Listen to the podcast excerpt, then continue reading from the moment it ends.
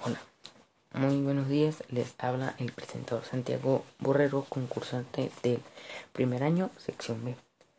Número lista 6. El día de hoy les estaré presentando mi podcast llamado I, en el cual su episodio es There Is y There Are, los cuales en presente simple tienen el significado de haber.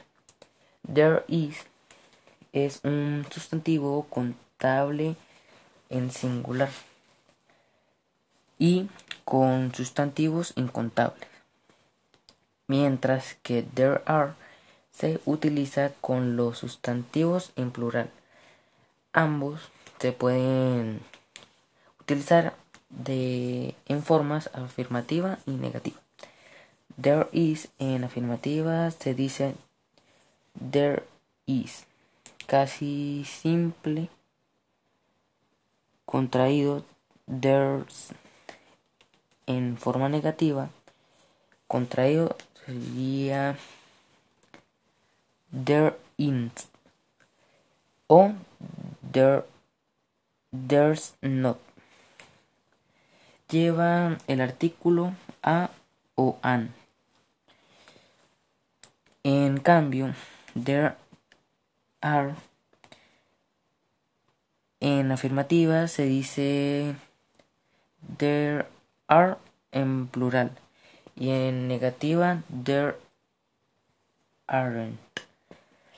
Y al realizar una interrogante cambiamos de orden de there are y preguntamos are there.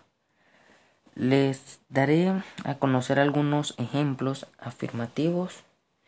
There is a planet at the airport. There are many animals in the zoo. There is a coffee served for you. There are polar bears in the North Pole. En forma negativa se dirían así. There is not a table available for you. There are not a tables in the room.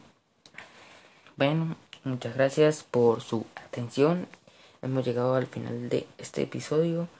Nos vemos en una próxima edición. Gracias.